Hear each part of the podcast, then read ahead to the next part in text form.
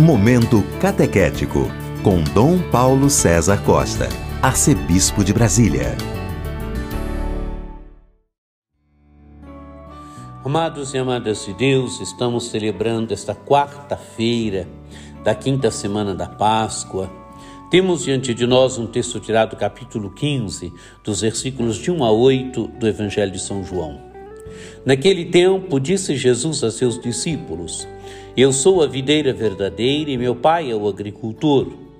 Todo ramo que em mim não dá fruto, ele o corta, e todo ramo que dá fruto, ele o limpa, para que dê mais fruto ainda.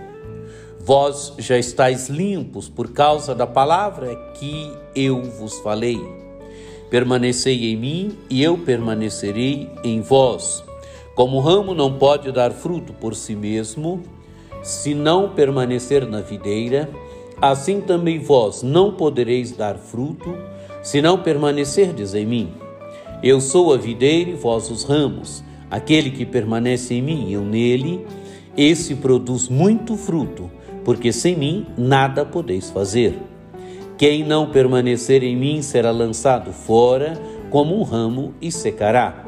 Tais ramos são recolhidos, lançados no fogo e queimados. Se permanecerdes em mim e minhas palavras permanecerem em vós, pedi o que quiserdes e vos será dado. Nisto meu Pai é glorificado, que deis muito fruto e vos torneis meus discípulos. Amados e amadas de Deus, estamos aqui no capítulo 15 do Evangelho de São João onde Jesus usa a imagem da videira. Eu sou a verdadeira videira e meu pai é o agricultor. Amados e amadas de Deus, a imagem da videira, que era algo comum no Israel daquele tempo. Israel mesmo é chamada videira do Senhor, mas aqui Jesus, ele é a verdadeira videira. Ele é a videira. E quem é o agricultor? O pai é o agricultor. E qual é a condição, amados e amadas de Deus, para que produzamos frutos? Estarmos unidos a Jesus. Tanto que Jesus dirá: todo ramo que em mim não dá fruto, ele o corta. Todo ramo que dá fruto, ele o limpa, para que dê mais fruto ainda. Amados e amadas de Deus, Jesus é a videira. E qual é a condição para que produzamos frutos? Como o ramo está unido à videira, essa imagem do ramo indica cada um de nós a condição para produzirmos frutos é estarmos unidos a Jesus. O ramo que está unido a Jesus, ele limpa, o Pai limpa para que dê mais frutos ainda. O ramo que não está unido a Jesus, que é a videira, ele o corta. Continua o texto do Evangelho. Vós já estáis limpos por causa da palavra que vos falei.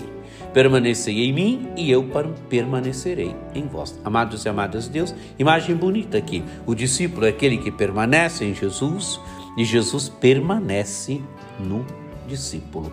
Permanecei em mim, o discípulo permanece em Jesus, vivendo a palavra de Jesus, vivendo os ensinamentos de Jesus, numa relação bonita de amor, de intimidade, numa relação bonita de realização da vontade, de, de vivência da palavra de Jesus.